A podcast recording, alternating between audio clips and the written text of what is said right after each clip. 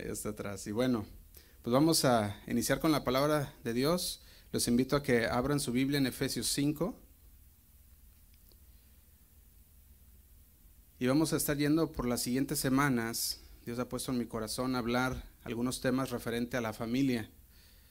Podemos ver que estamos en tiempos difíciles, tiempos en los cuales la pandemia, después de la pandemia, muchas familias fueron afectadas debido a que no conocen o no conocían el propósito de Dios dentro del matrimonio, dentro de la familia.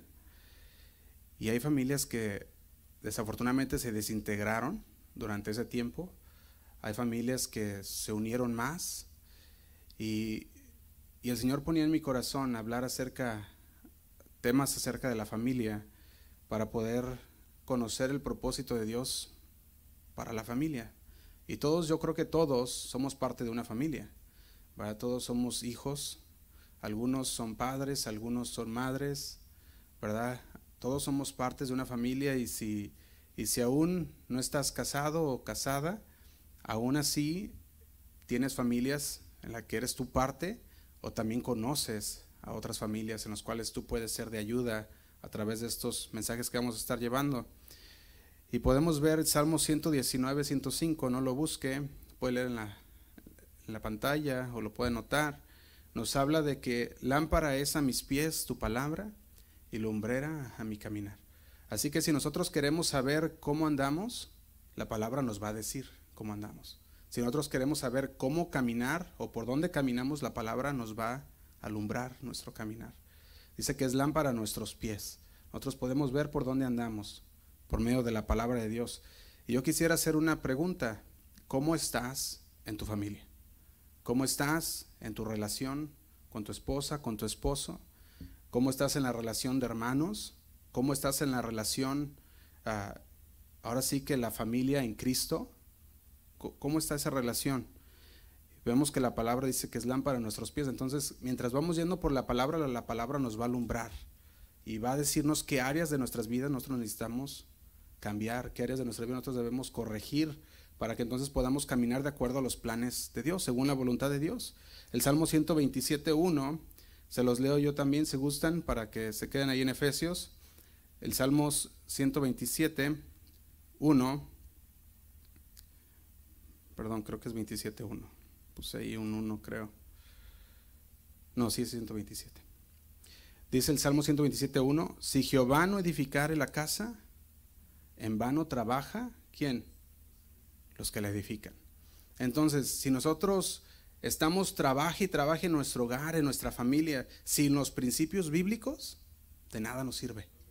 Va a llegar un momento en que va a venir una tormenta, en que va a venir un problema en nuestras vidas y todo lo que edificamos se vendrá abajo. Eso es lo que habla cuando nos dice la palabra que si Jehová no edificara la casa, en vano trabajan los edificadores. Nosotros somos edificadores de una familia. Especialmente los padres en una familia son, están edificando un hogar, las madres están edificando un hogar, los hijos son parte de esa edificación. Y si Jehová no edificare la casa, en vano trabajan los constructores, los que la edifican. Y como todo construcción debe de estar bien cimentada, ¿quién es el cimiento? Es Cristo, ¿verdad? Y si nosotros vemos en nuestro caminar, de, estamos construyendo nuestra casa y vemos grietas, tenemos que prestar atención.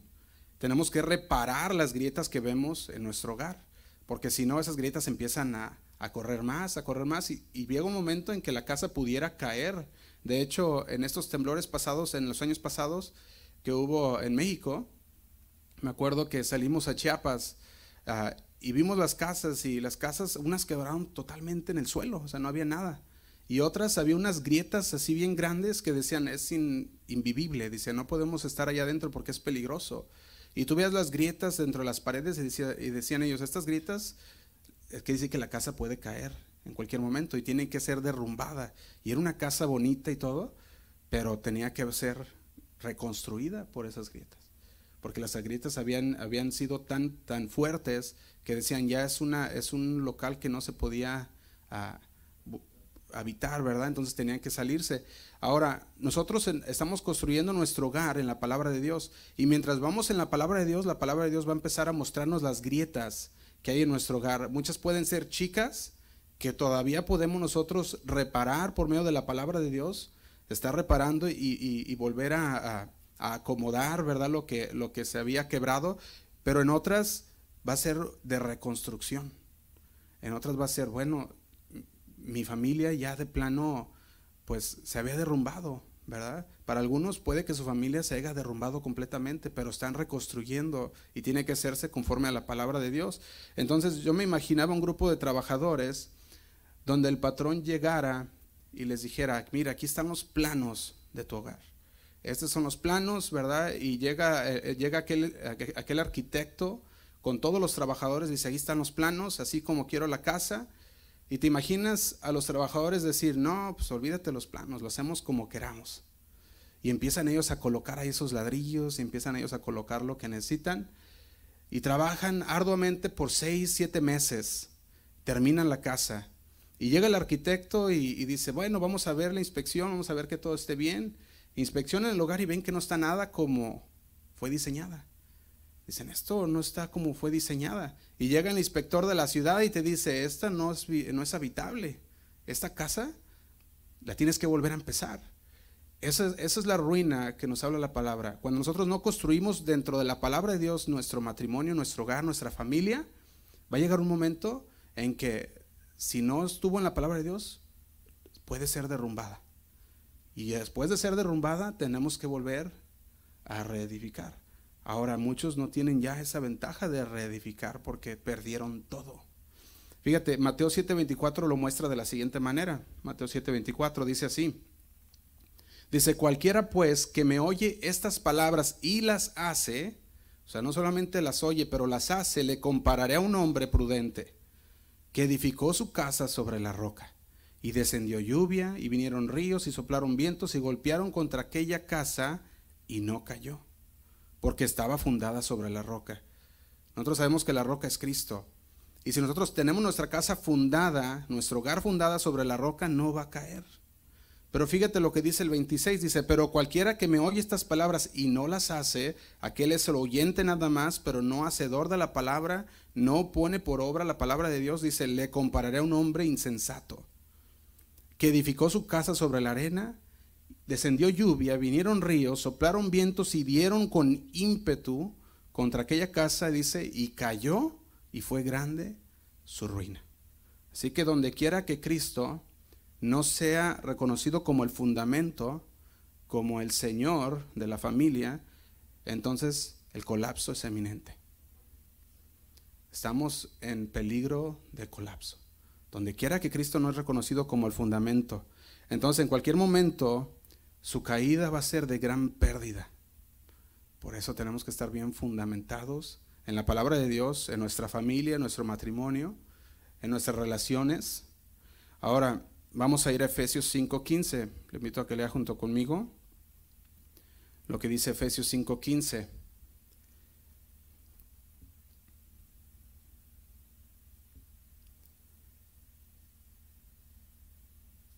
Efesios 5.15. Dice así. Dice, mirad pues con diligencia cómo andéis, no como necios, sino como sabios. Dice, aprovechando qué? Bien el tiempo, dice, porque los días son malos, por tanto no seas insensatos, dice, sino entendidos de cuál sea la buena voluntad del Señor. Fíjate cómo dice, que seamos qué? Entendidos. ¿En qué? En la voluntad del Señor. ¿Y cómo vamos a ser entendidos? Escuchando la palabra de Dios y dejando que esta sea la que nos ilumine, que esta sea la que nos vaya guiando en nuestro caminar para poder conocer la voluntad de Dios. Ahora le invito a que haga una oración conmigo para poder, para poder iniciar. Señor, te damos gracias por este día que tú nos has dado, Señor, porque sabemos que tú vas a hablar a nuestro corazón. Queremos tener una familia firme, Señor. Queremos fortalecernos, Señor, en tu palabra para que nuestra casa, Señor, sea una casa que te adora, Señor, una casa que te honra a ti, Señor. Que nuestro hogar, Señor, sea un hogar fuerte, Señor, delante de tu presencia. un hogar, Señor, que no se cae con, con cualquier tormenta, Señor, sino que permanece firme, Padre, siempre, confiando en ti, Señor, confiando en ti porque tú eres la roca, Señor, en la cual hemos, hemos decidido, Señor, fundar nuestra casa, Padre, fundar nuestro hogar. Te alabamos, Señor, y te, te pedimos que tú seas el que nos guíes con tu Espíritu Santo a toda verdad, que podamos escuchar tu voz, Señor, y podamos ser hacedores de tu palabra. Te lo pedimos en el nombre de Cristo Jesús. Amén. Y amén. Bueno, pues nosotros podemos ver en, eh, Efesios que los primeros cuatro capítulos empieza a hablar acerca de la vida del creyente, empieza a hablar al cristiano, ¿verdad? Y todas las instrucciones que la carta de los Efesios empieza a darnos, ya sea a, las madres, a los padres, a los hijos, a la familia, todas estas instrucciones presupone una cosa, y lo que presupone es que son creyentes. Entonces, cuando vemos la carta a los Efesios, aquí les está hablando dirigiéndose a los cristianos, a los creyentes. Entonces va a empezar a hablar a los creyentes acerca de la familia, acerca de los deberes del cristiano, de los deberes del esposo, de los deberes de la esposa, de los deberes de los hijos, para con los padres también. Y todo podemos ver eso en el libro de, Efesios. Pero como toda familia ah, tiene un comienzo y el comienzo empieza por el matrimonio, ¿sí o no? Ahí es donde comienza la familia, el núcleo familiar. Entonces quisiera comenzar el día de hoy con el plan de Dios para el matrimonio. ¿Cuál es el plan de Dios para el matrimonio? Y vamos a ver qué es lo que, qué es lo que la palabra nos va a empezar a mostrar sobre cuál es el plan de Dios sobre el matrimonio. No sé si usted alguna vez, ya sea mujeres o varones, han estado en alguna situación dentro de su matrimonio o conocen algún matrimonio que han estado en una situación difícil en una situación en la cual ah, la mujer, ¿verdad? Dice, dice, ya no sé qué hacer, me siento desesperada, por más que le digo al varón, no entiende, ¿verdad? Y no me entiende y no, no entiende mis, ah, ah, mis necesidades, ¿verdad? O, mis emociones. Y el varón lo mismo, dice, yo no sé qué le pasa a mi esposa, ¿verdad? No me hace caso, no, no, está, no está atenta a lo que yo le estoy, a lo que yo le hablo, ¿verdad? Y, siempre podemos ver que dentro de los matrimonios va a haber algo así, ¿verdad? No es algo nuevo, es algo que hay siempre dentro de los matrimonios. Y te sientes a lo mejor abrumado, te peleas, terminas diciendo lo que no tenías que decir en lugar de haberte quedado callado y, y ves que tu matrimonio dices, no sé cómo, no sé qué está pasando, ¿verdad? Y muchos a lo mejor dicen, voy a ir con un especialista, ¿verdad? acá, o, mejor conocidos como los psicólogos, ¿verdad? Y dicen, voy con un psicólogo a ver qué, qué está pasando. Y el problema de la psicología es que solo toca lo que es el alma, no toca el espíritu. Entonces, y muchos de los problemas son en el espíritu. Y en el espíritu la palabra de Dios nos eh, la palabra de Dios llega hasta el espíritu, el alma y el cuerpo. Entonces, la palabra de Dios es una guía que podemos usar para entender bien qué es lo que pasa dentro de la familia, qué es lo que está pasando con mi esposa, qué es lo que está pasando con mi esposo, con mi hijo, ¿verdad? Y cuando empezamos a ver la palabra de Dios, la palabra de Dios es lámpara a nuestros pies y lumbrera a nuestro caminar. Nos empieza a alumbrar. Y eso es lo que queremos que haga hoy eh, esta palabra, ¿verdad? Algunos dicen, bueno, ya a lo mejor ah, ya entendieron que el psicólogo solo va a llegar hasta el alma y dicen, ¿sabes qué? Vamos con el pastor y vamos a hacer una cita con el pastor y vamos a agarrar una, consejería matrimonial. Y, a lo mejor una persona dice, yo estoy de acuerdo, pero la otra dice, no, ¿cómo? Y a lo mejor tú te has encontrado en esa situación alguna vez, que dice uno sí y el otro dice, no, yo no quiero. Yo no quiero ir a consejería, no quiero que, que conozcan mis problemas, no quiero compartir mis problemas, yo prefiero guardármelo. Prefiero que los arreglemos juntos. Y a lo mejor eso también puede pasar. Por eso ahora mejor vamos a traer la consejería a todos, ¿verdad? y vamos a ver y vamos a hacer qué es lo que, vamos a ver qué es lo que el Señor habla para que nuestras para que nosotros podamos tener matrimonios firmes, familias firmes, porque recuerden que las familias son los pilares de la iglesia, no lo son los pastores, no son los, los líderes, las familias son los pilares de la iglesia.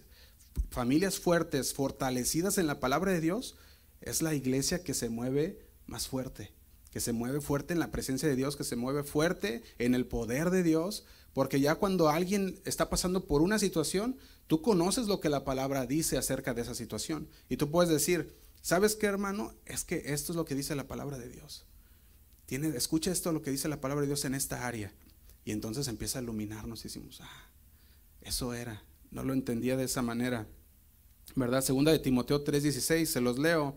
Dice, toda la escritura es inspirada por Dios. ¿Sí o no? Lo dice la palabra, toda la palabra, toda la escritura es inspirada por Dios y útil para enseñar, para redarguir y para corregir, para instruir en justicia. Por lo tanto, la palabra de Dios es, dice que toda la palabra de Dios es, es apta para enseñarnos. Así que si nosotros queremos aprender de por qué mi esposa, por qué mi esposo es así, por qué mi hijo se comporta de esta manera, la palabra de Dios nos va a ayudar a, a formar principios de los cuales nosotros podemos guiarnos y decir, bueno, eso es lo que la palabra de Dios dice. Y yo confío en lo que dice la palabra porque toda la palabra es inspirada por Dios. La pregunta es, ¿usted confía en toda la palabra? ¿Sí? Amén. Qué bueno. Bueno, pues vamos a ir a Génesis 1.27. Invito a que vaya a Génesis 1.27.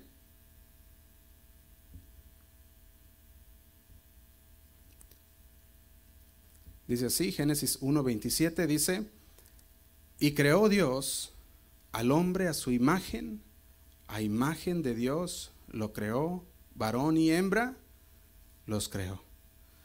Dice, y creó Dios al hombre a su imagen, a imagen de Dios lo creó.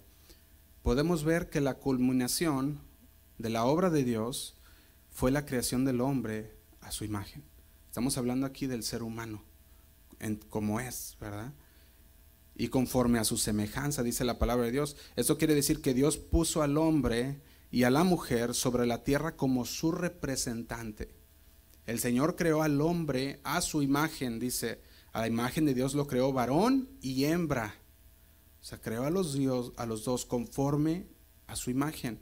Entonces Dios los puso en la tierra como su representante. Él nos creó a su imagen y por lo tanto estamos hechos para reflejar la gloria de Dios. Nosotros podemos ver que cantamos hace unos momentos, tu gloria está aquí, para tu gloria llena mi ser. Y decíamos, tu majestad, ¿verdad? Cuando hablamos acerca de queremos reflejar a tu gloria, eso es lo que deberíamos hacer como creyentes. Nuestro matrimonio, nuestra familia debe reflejar la gloria de Dios porque fuimos hechos a la imagen de Dios. Entonces, si usted dice, ¿cuál será el plan de Dios para el matrimonio? El plan de Dios es que reflejemos la gloria de Dios. Y vamos a ver cómo vamos a empezar a reflejar eso. De hecho, si tú vas primera de Corintios 11:3, lo puedes anotar, vamos a leer algunos versículos. Primera de Corintios 11:3 habla acerca de que no Dios solamente formó al hombre a su imagen y a su semejanza, sino que también puso un orden dentro de la familia. Y Dios, siendo un Dios de orden, nos da el orden dentro, dentro del hogar. Y él dijo en Primera de Corintios 11:3, dice, pero quiero que sepáis que Cristo es la cabeza de todo varón, y el varón es la cabeza de la mujer, y Dios es la cabeza de Cristo. Fíjate, nos da instrucciones en su palabra sobre cómo debe desarrollarse y mantenerse ese orden. Orden en el matrimonio y el orden en la familia. Dice, quiero que sepáis que Cristo es la cabeza de todo varón. Y el varón es la cabeza de la mujer y Dios la cabeza de Cristo. ¿Y sabía usted, le voy a hablar a las, a las mujeres que están casadas, sabía que usted cuando mira a su esposo, su esposo es un, tiene, es un reflejo de Cristo, el Señor le dice a la mujer que su cabeza es el varón. Y le dice al varón que su cabeza es Cristo. El varón debe de estar sometido a Cristo en su palabra. Y la mujer tiene que estar sometida al varón, ¿verdad? Y eso es lo que habla. Y fíjate, lo que nos empieza a, a enseñar, podemos ver que el varón está representando a Cristo porque le dice, tienes que ah, someterte al varón o a tu esposo como a Cristo en el, temor de Dios. Nosotros podemos ver, lo vamos a empezar a, ver un poquito más adelante, cómo, cómo esto va a empezar a plantear en nuestras vidas un respeto para el marido, también como un amor hacia la mujer, como lo dice la palabra.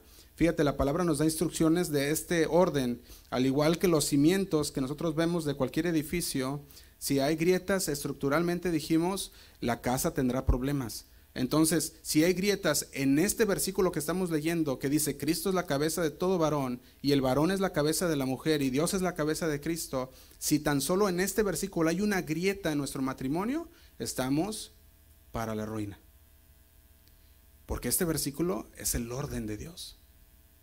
Entonces ahí empezamos a ver, ¿estamos bien? Checamos nuestros cimientos y si nuestros cimientos todavía están bien diciendo, bueno, la cabeza de, la mujer es el varón, el varón está checando su, su edificio, que no haya grietas, que de veras Cristo sea el que es su cabeza. Y si vemos todo y todo está bien, podemos continuar edificando. Fíjate, yo leía estadísticas acerca de los divorcios y en Estados Unidos la estadística de divorcios es el 50%. O sea que el 50%, 5 de cada 10, ¿verdad? De parejas que se casan terminan divorciándose en el primer año. Fíjate qué fuerte de estadística. O sea, e, y eso es personas aún, aún cristianas.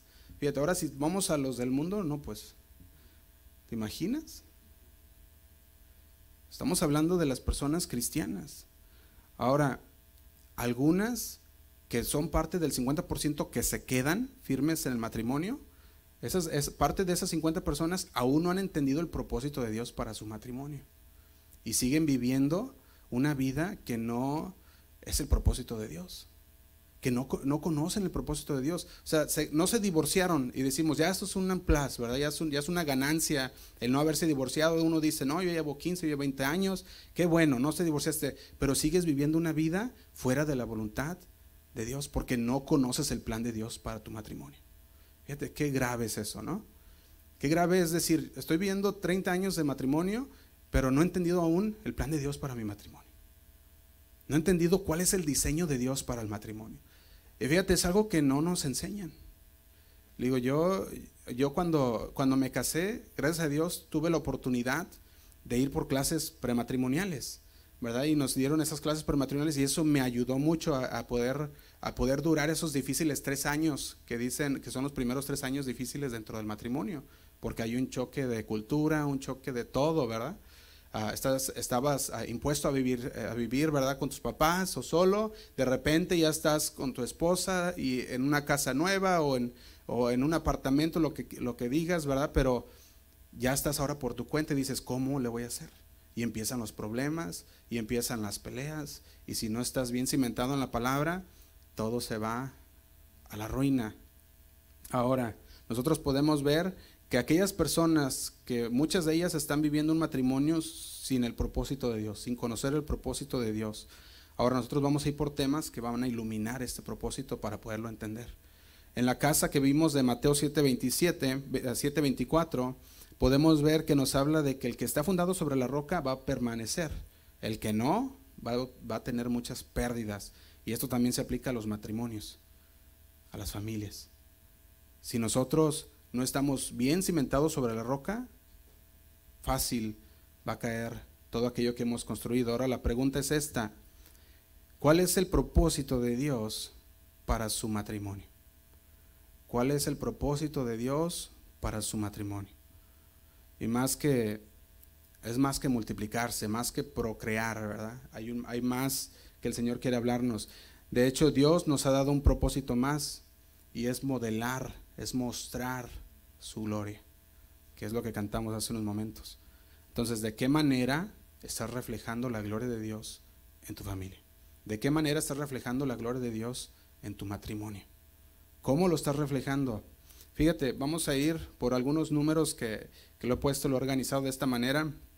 Entonces, ¿de qué manera se refleja la imagen de Dios en un matrimonio en, eh, cristiano, en un matrimonio que conoce a Dios? Y primero lo ponía de esta manera, en la pluralidad y la unidad del matrimonio. ¿Cuántos saben, cuántos conocen la Trinidad? Conocemos la doctrina de la Trinidad. La doctrina de la Trinidad es que son tres personas, pero son tres, no son tres dioses, porque lo dicen uno, son tres dioses, ¿verdad? Es un solo Dios en tres personas.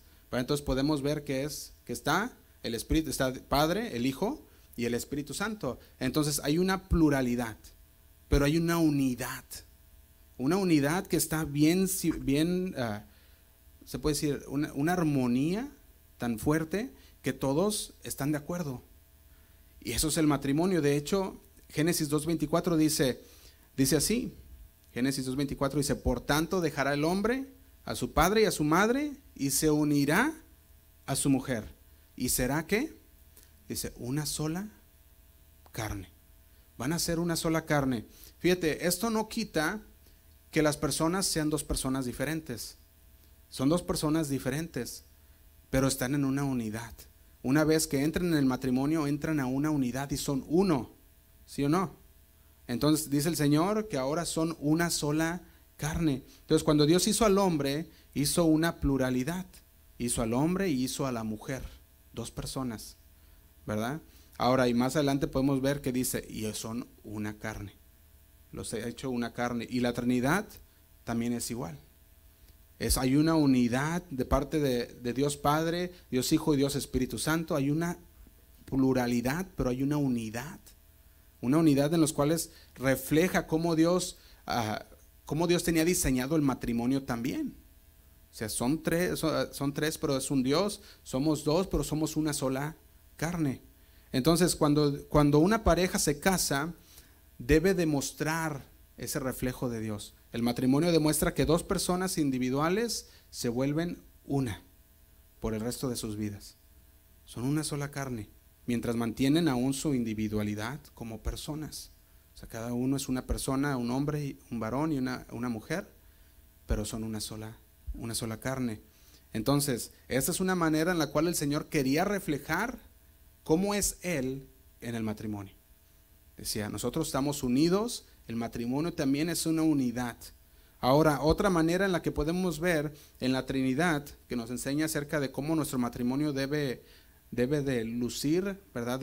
en lo que viene siendo, ah, reflejar, perdón, la imagen de Dios, es que la Trinidad hay una sumisión perfecta. Si tú te fijas, te voy a dar algunos versículos, los puedes leer después. Juan 5, en Juan 5, 19, y Primera de Corintios 15,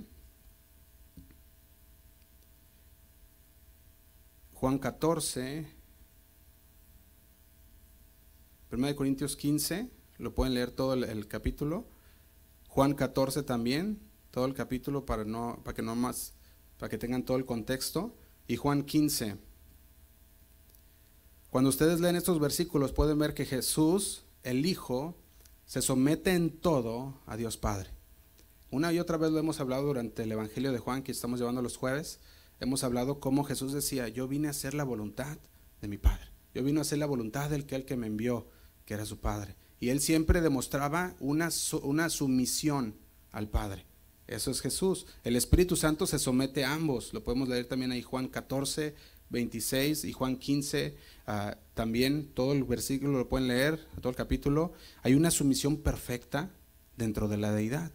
De la misma manera el Señor quiere que dentro del matrimonio haya una sumisión perfecta, que haya una sumisión de ambos. Fíjate, de la misma manera, cuando Dios hizo al hombre y a la mujer a su imagen, Él pretendía que hubiera un orden en la relación. Señor no, nomás, no quería nomás que se casaran y que ya hicieran una familia y el Señor no, nos, no, nomás nos dijo ahí que, ¿verdad? que Dios te bendiga y listo.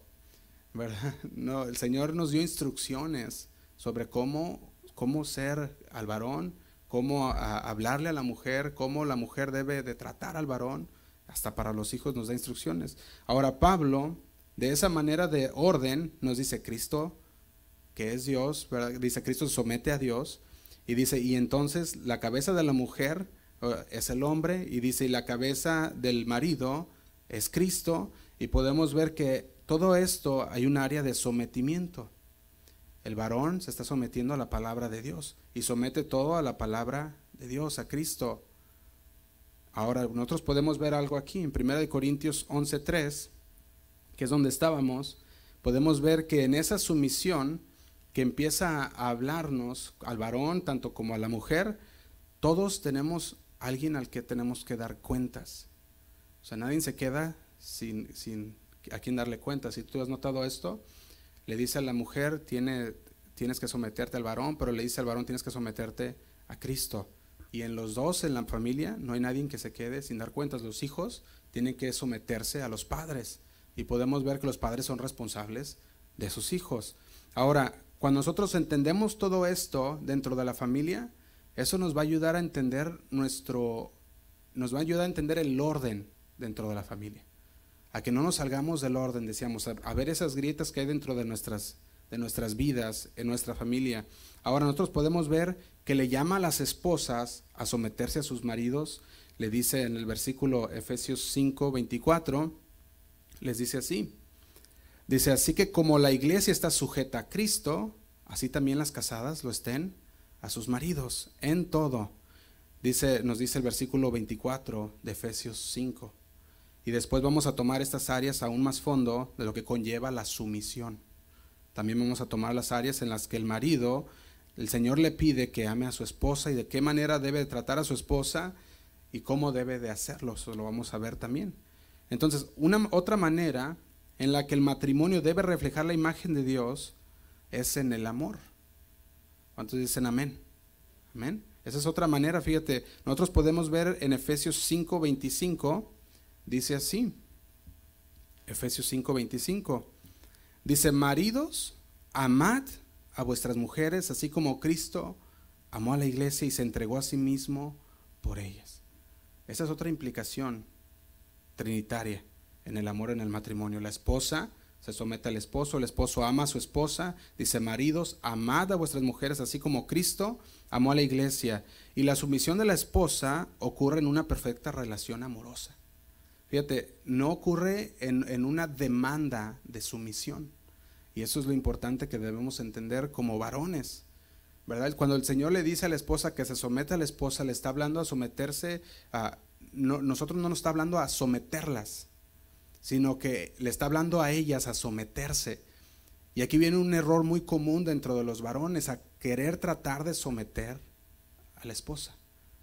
¿Verdad? Cuando la esposa es la que le está pidiendo el Señor que se someta al varón. El Señor nos ha pedido a nosotros como varones qué cosa? ¿Varones? ¿Qué? Amarlas, ¿verdad? Dice, eso es lo que nos dice, amarlas. No tengan miedo, ¿verdad? amarlas, eso es lo que nos ha pedido el Señor. Fíjate, e, Efesios 5:25 dice, maridos, amad a vuestras mujeres. El Señor nos pide amar. Dice, tienes que amarla. Ahora, el amor lleva, conlleva muchas cosas y eso vamos a estar viéndolo también después. Pero ahorita vamos a ver cómo es el plan de Dios el matrimonio, cómo debe de reflejar. El plan de Dios para el matrimonio dijimos refleja a Dios, ¿verdad? Es, que refleje a Dios. Entonces nosotros podemos ver que nos dice, tenemos que amar a la mujer. Ahora, a lo largo, lo podemos decir de esta manera, de la eternidad, la deidad siempre ha vivido en una relación perfecta, en una unidad perfecta y en un amor y autoridad. Lo puedes ver cuando nosotros vamos a Romanos 5. Romanos 5.5 dice, dice así. Dice, y la esperanza no avergüenza, porque el amor de Dios ha sido derramado en vuestros corazones por el Espíritu Santo que nos fue dado. Fíjate, el amor de Dios. Y dice el 6, porque Cristo cuando aún éramos débiles, a su tiempo murió por los impíos. Y dice el 7, ciertamente apenas moriría alguno por un, por un justo, con todo pudiera ser que alguno osara morir por el bueno. Dice el 8, mas Dios muestra su amor para con nosotros, que dice, en que siendo aún pecadores, Cristo murió por nosotros. Nosotros podemos ver a través de toda la Biblia que el Padre ama al Hijo. ¿Recuerdan esa voz del cielo cuando, cuando Jesús era bautizado que decía, este es mi Hijo amado en el cual tengo complacencia? El Señor decía, este es mi Hijo amado. Nosotros podemos ver al, al Hijo sometiéndose a la voluntad del Padre. Señor, si es posible, es pasar de mí esta copa, pero que no se haga mi voluntad, sino que se haga tu voluntad. Nosotros podemos ver al Señor Jesús siempre diciendo, tu voluntad que se haga, Señor. Y él decía, que no se haga mi voluntad. Él siempre estaba sometiéndose al Padre. Ahora, el Padre tampoco oprimía al Hijo. Nosotros podemos ver esto, nunca lo oprimía, nunca lo sometía. Más bien el Padre amó al Hijo. Y dentro de este amor perfecto, el Hijo se somete a Dios. El Espíritu Santo ama y se somete a ambos, dijimos. También en Primera de Juan 4:8 es un versículo muy conocido, quizás te lo sabes de memoria, dice, el que no ama, no ha conocido a Dios. ¿Por qué? Dice, porque Dios es amor. Entonces dice, el que no ama, no ha conocido a Dios porque Dios es amor. Entonces, para los varones, si nosotros no amamos a nuestra esposa de la manera que Dios nos dijo, que es amarla como Cristo amó a la iglesia, como la amó el Señor, hasta la cruz, hasta la muerte. Ese es, ese es el ejemplo que Dios nos dejó. Dice que Cristo es la cabeza del varón. Entonces Cristo nos dejó como ejemplo de cómo amar a la esposa. ¿Cómo lo hizo? Como Él amó a la iglesia y lo amó hasta la muerte. Nosotros como varones tenemos nuestra tarea de amar a la esposa. ¿Cómo? Como Cristo amó a la iglesia. Ahora nosotros podemos ver que cuando nosotros amamos a la, esposa, la esposa no tiene ningún problema en el sometimiento. Porque ama a su marido también. Porque si el varón ama a su esposa, la esposa no tiene ningún problema en ese sometimiento. Y el problema es, como les digo, que pasa muchas veces es que el varón quiere someter a la esposa. Y quiere decir, no, es que a ti te ha dicho el Señor que te sometas y te, tienes que someter. Eso no es lo que pide el Señor. El Señor pide que las amemos. Y ella les pide que se sometan. Y el sometimiento viene por parte de ese amor que ellos ven también. Porque ellas pueden ver tu sometimiento a Cristo. Pero si en cambio el varón es un varón agresivo, un varón áspero en el hablar con su esposa, en el tratar a su esposa, entonces su esposa también se vuelve una esposa áspera con el esposo. Eso, eso, eso es algo que podemos ver dentro de las familias y tenemos que tener cuidado también de, de seguir las reglas, seguir el diseño que Dios nos ha dado. Entonces, no es que la esposa no ame a su esposo o que el esposo nunca se someta a su esposa, porque de hecho si tú vas a Efesios 5:21 dice así. Efesios 5:21 dice, "Someteos los unos a los otros en el temor de Dios." Entonces, hay un sometimiento mutuo también. Efesios 5:21. ¿Y el sometimiento cuál es? Dice, "Someteos unos a los otros en el temor de Dios." Entonces, no es solo la característica definitoria del servicio de la mujer al esposo, la sumisión. O sea, no es solo solamente esa característica y la característica también, ¿verdad? De parte del esposo a su esposa, no solamente es el amor, sino que los dos también tienen un sometimiento y los dos son llamados a amarse también. Porque el que no, el que no tiene amor, dice, no ha conocido a Dios, porque Dios es amor. Entonces, si tú eres una mujer creyente, tú amas a tu esposo, no porque la Biblia te dice ame a tu esposo, sino porque dice la Biblia que Dios es amor y si no tienes amor no has conocido a Dios. Igualmente para el varón. Ahora, el sometimiento mutuo es, es, es muy importante también. Aunque, aunque el Señor le mande a la esposa someterse al varón, hay un sometimiento mutuo dentro de la palabra de Dios. Cuando el marido empieza a querer hacer algo fuera de la voluntad de Dios, fuera de la palabra de Dios, la esposa tiene también esa tarea de decirle, ¿sabes que eso no es lo que dice la palabra de Dios? Estamos regándola. Y el varón escucha y tiene que tomar la decisión y decir, sí, cierto. Ese es el sometimiento mutuo. Efesios 5:25 dice, maridos, amad a vuestras mujeres, así como Cristo amó a la iglesia, dice, y se entregó a sí mismo por ella. Aquí nos da una imagen perfecta una imagen de cómo debería ser, cómo debería ser ese amor del esposo que debe reflejar a Cristo. Amad a su esposa, así como Cristo amó a la iglesia y se entregó a sí mismo por ella. El esposo está siendo llamado de parte de Dios a amar a su esposa como Cristo amó a la iglesia. Y dijimos, lo el Señor murió en la cruz por ella. Nosotros deberíamos estar dispuestos también a dar nuestra vida por nuestra esposa. El esposo debe amar a su esposa con sacrificio. Debe guiar a su esposa espiritualmente. Cuando el mundo mira al cristiano y mira el matrimonio cristiano, porque créeme, lo ven, el mundo está afuera y ve el matrimonio cristiano y dice, ah, mira, ellos son cristianos. Tu matrimonio debe reflejar a Dios. Y si tu matrimonio no refleja a Dios, entonces ¿qué está pasando? Hay grietas que debemos cerrar, hay grietas que debemos reparar en nuestro matrimonio. Debería, debería un esposo verse esos sacrificios diarios por su esposa, por dirigir el hogar activamente, espiritualmente. Debe de verse esos sacrificios.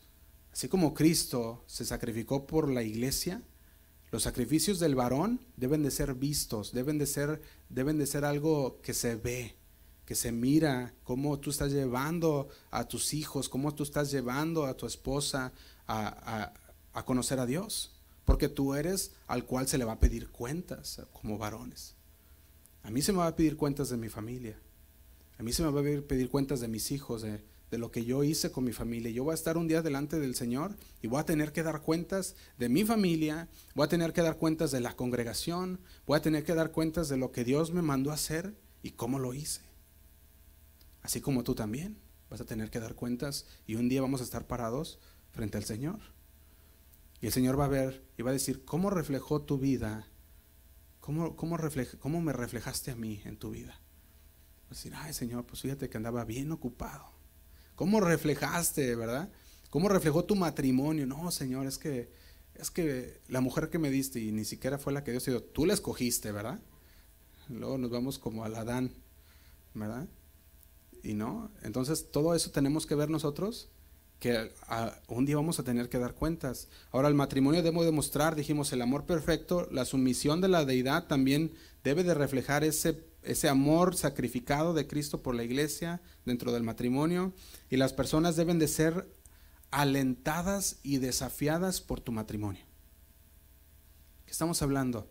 Las personas que están afuera y están viendo tu matrimonio deben de ser alentadas y deben de ser también esas, esas ah, familias y matrimonios desafiados. Es decir, ah, ese matrimonio es un matrimonio fuerte y me siento desafiado por ese matrimonio. Yo quiero un matrimonio así. Ese debe de ser el reflejo de Cristo en nuestras vidas. El amor de Dios que tiene el esposo lo da a su esposa. La esposa se somete al varón y hay un sometimiento, un orden dentro de la familia en el cual cuando entendemos este orden, la familia corre muy bien. Y no significa que vas a ser perfecto, pero vas perfeccionándote, cada día en la palabra de Dios. Fíjate, con tantos matrimonios que terminan en divorcio o que continúan en un desorden, que no muestran la gloria de Dios, podemos ver que la gloria de Dios se ha distorsionado. Porque hay matrimonios cristianos que no reflejan a Cristo. ¿Y esto qué pasa? la gente que lo ve afuera dice, uy, y son cristianos. Y ese los, eh, ¿Cuántos nos ha escuchado? Y, son cristianos. Y mira, ¿qué pasa ahí? No estamos reflejando el orden de Dios. Al revés, estamos distorsionando la imagen de Dios. Porque la gente ve a Cristo a través de ti y a través de tu familia y a través de cómo tú le hablas a tu esposa, a través de cómo tú tratas a tu esposa, a través de cómo tú amas y te sometes a tu esposo. Pero cuando ellos te miran y dicen, no, mira cómo están. Esa es una imagen distorsionada de Dios. La luz en los matrimonios a menudo, y muy a menudo diría yo, se ha convertido en tinieblas. Ya de plano no se mira la luz de Dios. No se mira esa luz de Dios en ellos. En vez de acercar a las personas a Cristo, los aleja de Cristo. El matrimonio nuestro debe de reflejar a Dios. En todas las áreas debe reflejar a Dios. Entonces, dijimos, ¿cómo o, cuál es el plan de Dios para el matrimonio? Número uno, reflejar a Cristo, reflejar a Dios. Dios tiene que ser reflejado en nuestro matrimonio. Número dos, en la crianza de nuestros hijos piadosos. Esa es la número dos. Dios los ha bendecido con hijos, a los que tienen hijos, los ha bendecido con hijos para que también dentro de los hijos puedan ser criados como hijos piadosos, hijos de la palabra de Dios, hijos que son obedientes. Fíjate, Génesis 1.28 dice así. Dice, y los bendijo Dios y les dijo, fructificad y multiplicaos, llenad la tierra y, sojuzgadla, dice, y señoread en los peces del mar, en las aves de los cielos y en todas las bestias que se mueven sobre la tierra. Fíjate, en un momento la crianza de los hijos se consideró, lo estamos viendo que está pasando hoy en los matrimonios, porque ya, ya ahorita no sé si ustedes han notado, pero ya se les dice a los matrimonios, no tengas hijos, espérate. Se les está diciendo eso a los matrimonios. Ah, se, son casados y le dicen, no, no tengas hijos, espérate, espérate. Y, están distorsionando lo que Dios quiere hacer. Fíjate, ahora se está, se tiene a los hijos ah, como una carga, no como una bendición, ¿verdad? Algunos dicen, ahí están todas mis bendiciones, ¿verdad? Y salen todos los chiquillos. ¿O no? Pues son bendiciones, ¿sí o no? Pero, pero muchos ya no, lo, ya no lo creen así. Unos dicen, son una carga, ¿verdad? Y, el gobierno también los mira como una carga. Y la comunidad ya dice, no, los mira como una carga. Entonces se está distorsionando lo que el Señor hizo, lo que dijo en la palabra, fructificad y multiplicaos. Ya dice, no, no, no, espérate, ¿verdad? No, no, no tengas hijos. Y fíjate que a mí me ha tocado ver parejas recién casadas que deciden que no van a tener hijos. Y eso es su decisión, ¿verdad? Pero a los 35, 40 años dicen, ¿saben qué? Mejor sí, ya nos arrepentimos y nos sentimos solos y queremos tener hijos. Y ya no pueden. Me ha tocado ver esto, que de repente ya intentan y están todo y dicen, no podemos. Y digo, digo, bueno, eh, muchas veces pudiera ser consecuencias, ¿verdad? De, todo el esperarse y todo. Aunque está bien, ¿verdad? Algunos que dicen, no, espérate unos años, está bien, ellos, cada quien tiene su, su propia manera. Pero la palabra de Dios nos enseña que los hijos son bendiciones. Y dice que son como flechas para, aquel, para aquel guerrero, para aquel cazador. ¿Te imaginas esas flechas, los hijos? O sea, son una bendición tenerlos, que cuando estemos nosotros grandes, vas a tener con quién platicar, con quién estar, ¿verdad? Y eso es una bendición también. Fíjate, una diferencia entre los ángeles y la humanidad es el hecho de que Dios hizo al hombre para procrear. Los ángeles no hacen eso. De hecho, el, Señor creó los ángeles, pero los ángeles no se procrean, pero la humanidad sí. Y esto es, esto es interesante porque al humano lo hizo, lo hizo un ser, dice, a su imagen. Y su imagen el Señor nos creó. Y si te fijas cómo el ser humano puede, por parte de lo que el Señor le dio, procrear. Y a veces ves al chamaco y dices, parece a su padre, igualito. La cara, ¿verdad? Igual. y bueno, el Señor nos ha hecho con esa capacidad. Entonces, fíjate lo que dice Malaquías 2.15 cómo el Señor vuelve a, tomar la perspectiva acerca de tener hijos y dice así, Malaquías 2.15, se lo voy a leer la nueva traducción viviente. Dice, ¿no te hizo uno el Señor con tu esposa? En cuerpo y espíritu ustedes son de Él. Dice, ¿y qué es lo que Él quiere? Hace una pregunta. De esa unión quiere hijos que vivan para Dios. Fíjate cómo dice esta versión, Malaquías 2.15. ¿No te hizo un Señor con tu esposa un cuerpo y espíritu? Ustedes son de Él, en cuerpo y espíritu. Y dice, ¿y qué es lo que Él quiere? Y dice, desea una unión. Dice, desea una unión, quiere hijos que vivan para Dios. Por eso guarda tu corazón y permanece fiel a la esposa de tu juventud. Fíjate qué precioso lo dice esta versión. Este pasaje aclara el mandato de Dios para que las personas puedan y quieran tener hijos. Hijos, dice ahí, que vivan para Dios. Entonces, el propósito de Dios para el matrimonio es que creen, que críen hijos de Dios, hijos para Dios. Fíjate, no solo quiere hijos, sino quiere hijos piadosos, hijos que sepan honrar a Dios. Quiere hijos santos, motivados a ver avanzar el reino de Dios. Y, a mí me da mucho gusto cuando veo a los jóvenes atrás, ¿verdad? Y, a veces a, veces hasta algo que se pelean por quién va a ponerla ahí atrás. Digo, ay, cálmense, ¿verdad? Porque a veces están los jóvenes ahí atrás y están eh, bien inteligentes, ¿verdad? Para mover toda la, la computadora. Ellos le hallan bien y se lo aprenden rapidísimo.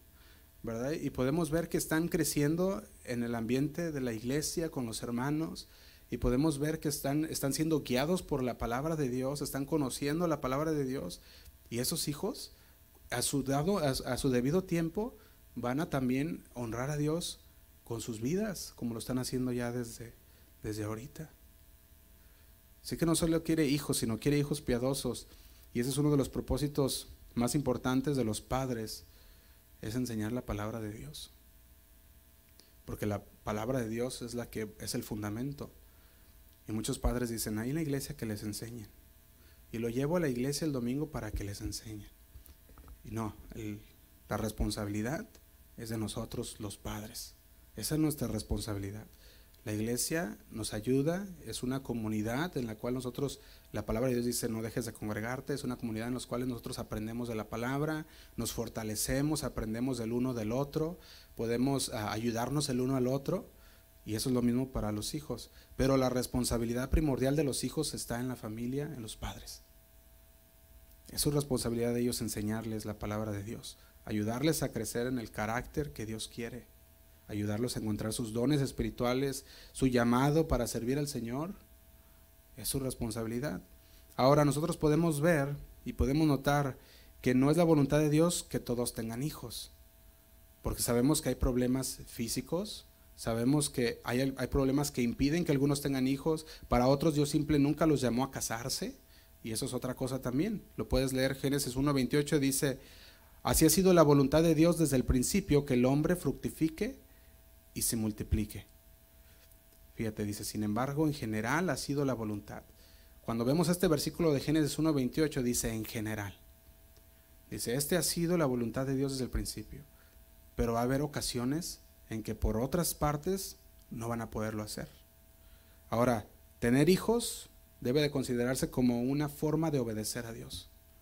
También, de construir su reino porque estás formando hijos piadosos. Eso es lo que estás haciendo. Entonces, esto no quita que debemos orar al respecto, que debemos planificar al respecto. Todo eso está dentro de un orden también. Ahora, entonces dijimos, número uno, el reflejar a Dios. Número dos, crear hijos piadosos. Y número tres, establecer y edificar su reino.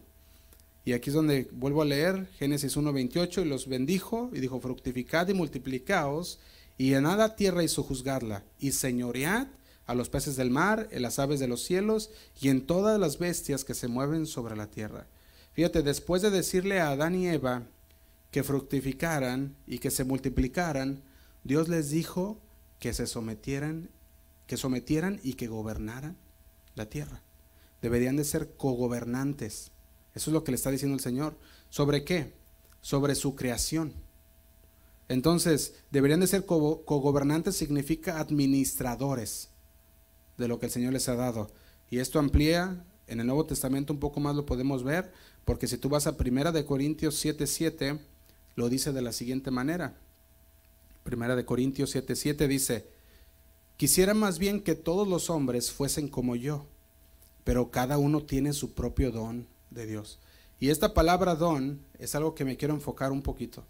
¿Por qué? Porque aquí, aquí Pablo le está hablando a los corintios, está diciendo, yo soy soltero, él les decía.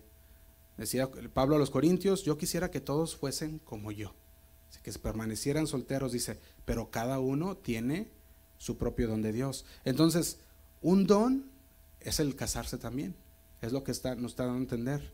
También que un don espiritual dado por Dios para edificar el cuerpo de Cristo es el casamiento. Fíjate, dice, tiene su propio don de Dios, dice, uno a la verdad de un modo y otro de otro. Se lo voy a leer en la traducción lenguaje actual.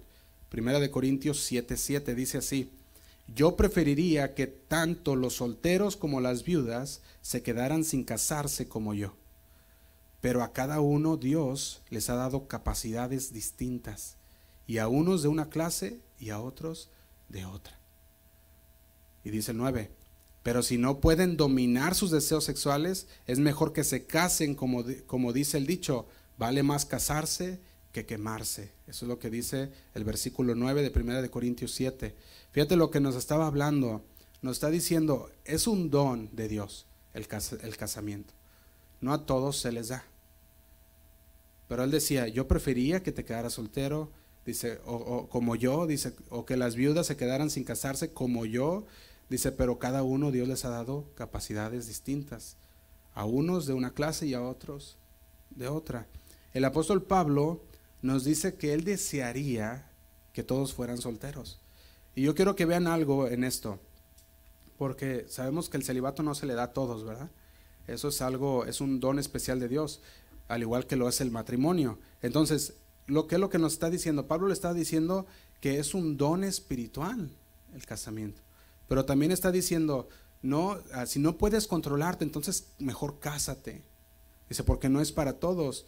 Fíjate, Pablo le estaba enseñando que el matrimonio es un don espiritual, igual que la soltería, pero le está diciendo, todos los dones son para la edificación de Cristo, nos sigue diciendo en Corintios. Entonces el don del casamiento, como el don de soltero, es para la gloria de Dios. Si tú vas a Primera de Corintios 12:7, dice así. Primera de Corintios 12:7. Dice, "Pero a cada uno les es dada la manifestación del espíritu para provecho." Fíjate, un matrimonio piadoso todos sabemos que es un arma poderosa en las manos de Dios. Es un arma poderosa para el reino de Dios. ¿Por qué? Porque un matrimonio que honra a Dios va a estar construyendo el reino de Dios, va a estar, va a estar también apoyando para el reino de Dios, va a ser una oración colectiva junto con sus hijos, ¿verdad? Va a ser un, servicio colectivo en lo que es ah, el servicio a la iglesia de Dios, va a, ser un, va a ser una arma poderosa para la evangelización, no solamente llevando la palabra, sino con sus mismos testimonios. Es un arma poderosa. Así que cada pareja va a tener sus dones únicos. y una forma única en la que Dios nos ha llamado es esta forma de construir su reino en nuestra familia. Perdón.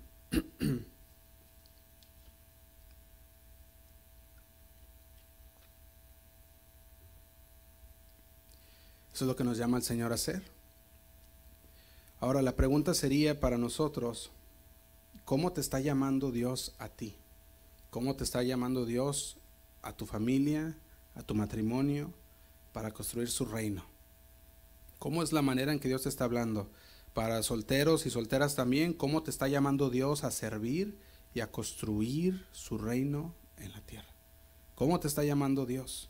Es una pregunta que nos deberíamos hacer, porque así como tanto como solteros, tú como casados, el Señor nos ha llamado a construir su reino. Ahora ese es el número tres, establecer y edificar su reino. Es parte del plan de Dios para el matrimonio. Cuatro, es el compañerismo.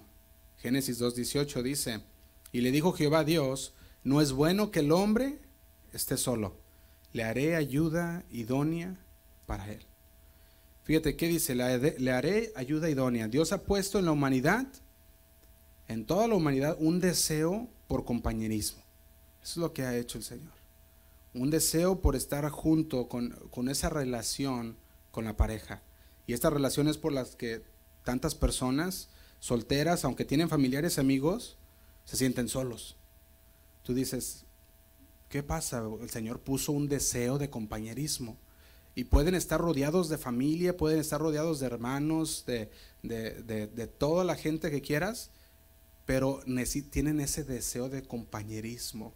Y estamos hablando de un compañerismo más íntimo, en el cual ellos hablan cosas que no le hablarían a su mamá, a su papá, a su hermano, a su hermana, sino que es algo que hablarían con la persona.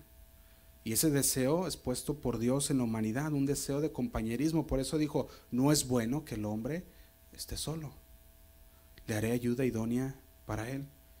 Fíjate lo que hacía. Entonces, nosotros podemos ver que por eso es que Pablo les decía, si no pueden, ah, si, no pueden, uh, ¿cómo les decían? Perdón. De contingencia, ¿verdad? Dice, cásense mejor. es lo que le estaba diciendo Pablo por medio, de, por, medio de la carta a los Corintios y nos dice a nosotros también. Ahora en 1 Corintios 7:32 les dice así. 1 Corintios 7:32 dice, Quisiera pues que estuvieses sin congoja. Dice, el soltero tiene cuidado de las cosas del Señor, de cómo agradar al Señor. Fíjate cómo nos habla aquí. Un don muy especial es la soltería. ¿Por qué? Porque dice, el soltero tiene cuidado de las cosas del Señor, de cómo agradar al Señor. Así que el don de la soltería es un don que debería, que se necesita conocer. Porque luego se piensa, no, es que cómo, cómo podemos ayudar al reino. Pues sí se puede. La palabra de Dios dice, de hecho dice, el soltero tiene cuidado de las cosas del Señor, de cómo agradar al Señor. Ahora, nosotros podemos ver eso también, Eclesiastés 4.9. También vemos a Salomón, que nos dio varias razones por las cuales es bueno el compañerismo. Eclesiastés 4.9 dice, mejores son dos que uno, porque tienen mejor paga de su trabajo. Y dice el 10, porque si cayere, el uno le levantará a su compañero. Pero hay, ¿de quién? Hay del solo, dice, que cuando creyere, que cuando cayere, perdón, no habrá segundo que lo levante. Dice el 11, también si dos duermen juntos, si se calentarán mutuamente, mas ¿cómo se calentará uno solo? Y dice el 12, y si alguno prevaleciere contra uno, dos le resistirán. Y cordón de tres dobleces no se rompe pronto. Fíjate, nosotros podemos ver que cuando Salomón escribe esto, está hablando de que es bueno. Hay razones buenas por la cual el compañerismo es necesario y es bueno. Pero también podemos ver que por otro lado, Pablo nos dice que el don de la soltería es un don que no a todos se les da. En este caso nosotros podemos ver personas grandes, ah, que les llamamos así nosotros porque fueron personas que, nos dieron a conocer mucho la palabra y es Pablo, uno de ellos, que fue una persona que, estaba en celibato. También podemos ver a Pablo, perdón, a Jesús. Jesús no se casó. Era una persona soltera que de hecho nosotros les, les decía la semana, creo que hace dos semanas, ¿verdad? Que, que le estamos platicando acerca cuando vemos la edad de Jesús de 33 años y, decimos, ¿te imaginas él estando parando enfrente de, de todos los, ah, los líderes religiosos y decía, no, este muchacho ¿qué nos va a enseñar? ¿Verdad? Nosotros podíamos ver que Jesús era una persona soltera que hizo todo para la gloria de Dios. Entonces nosotros podemos ver personas que aún sin casarse fueron de buen servicio a Dios y a la comunidad, como lo fue Pablo, también. Fue un, gran ejemplo. Entonces, podemos ver que ah, tenemos dos ejemplos, en el que se casa y en el que no se casa. Ahora, nosotros podemos ver que el matrimonio es, el, es donde comienza el núcleo familiar. Todos venimos de parte de que dos parejas se unieron, ¿verdad? Y si fue de un matrimonio, mucho mejor, ¿verdad? Porque tenemos esa imagen del matrimonio. Entonces, podemos ver que les dice, dos son mejores por la productividad de su trabajo podemos ver que dice, muchas parejas también, ¿verdad? Ah, se han visto productivas, terminar la escuela, se casan y son productivas porque ya son dos personas.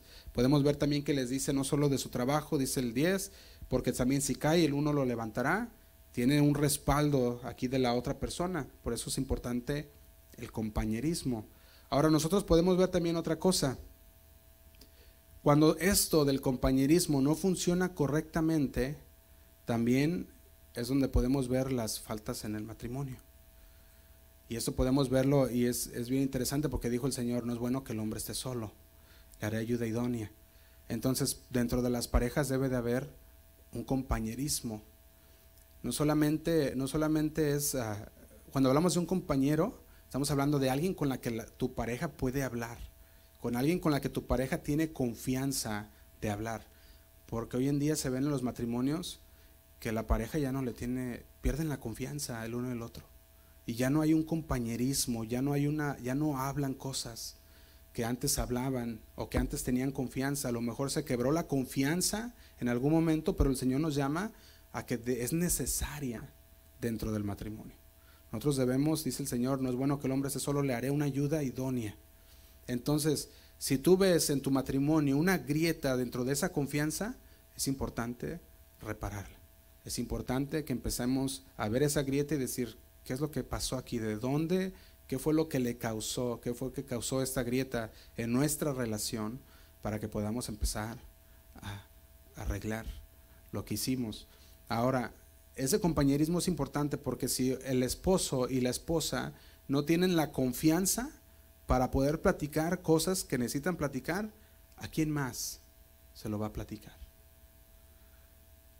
¿A quién más, a quién, con quién más va a hablar? ¿Verdad? Si para eso el Señor te puso ahí, para eso el Señor nos dio ese orden.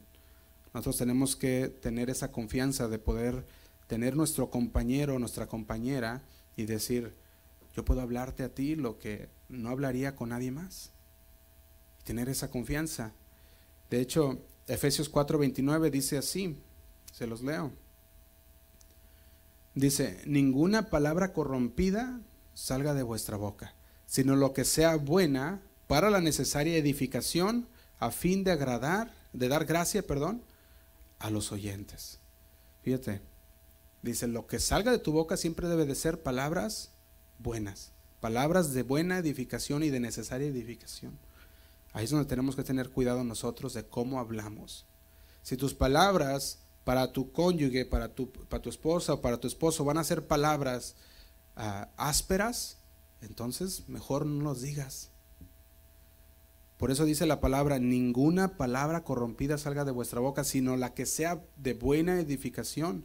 Nosotros, un, se pudiera decir, un buen tip para los matrimonios, vamos a terminar, ah, un buen tip es que nosotros debemos de ver a nuestra pareja y decir, si mi palabra que yo estoy hablando no es una palabra que le va a ayudar o va a edificar, mejor no la digo. Mejor nos quedamos callados.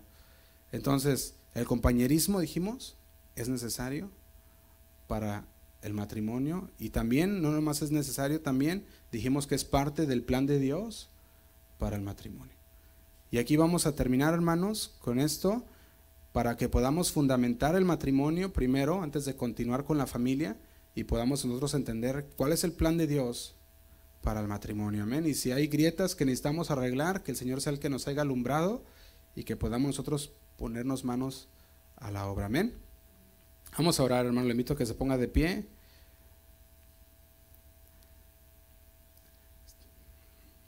Vamos a hacer una oración. Señor, te damos gracias por tu palabra, porque sabemos, Señor, que tu palabra nunca regresa vacía, Señor. Siempre hablas a nuestras vidas, Señor, y sabemos que, que muchas veces, Señor, hay grietas en nuestra familia, en nuestro edificio, Señor, por cosas que hicimos, que dijimos, y quizás no lo, no lo habíamos visto, Señor, pero tu palabra nos alumbra. Tu palabra nos muestra esos lugares, Señor. Y queremos pedirte, Señor, perdón. Queremos, Señor, arreglar esas grietas, Señor. No queremos fundamentar, Señor, nuestro hogar. No queremos construir nuestro hogar sobre la arena, sino sobre tu palabra, Señor. Ayúdanos a entender tu palabra, ayúdanos a meditar en ella, Señor, que ahora que vayamos, Señor, y estemos con nuestras familias, que estemos alrededor, Señor, de ellos, que que nuestro matrimonio, Señor, que nuestra familia pueda reflejar tu palabra, que pueda reflejarte a ti, Señor. Te damos gracias, Padre, porque sabemos que tú estás obrando nuestras vidas. Cada día, Señor, nos enseñas cosas nuevas. Cada día, Señor, nos afirmas en tu palabra y estamos agradecidos contigo por eso, Padre. Nos ponemos en tus manos, Señor, en este día. Llévanos con bien, Señor, a nuestros hogares. Donde quiera que vayan mis hermanos, Señor, llévalos con bien. Cuídalos, guárdalos, Señor. Te, lo pedimos en el nombre de Cristo Jesús. Gracias, Señor. Amén. Amén. Que Dios les bendiga, hermanos, y nos vemos, si Dios quiere, el, el jueves que viene.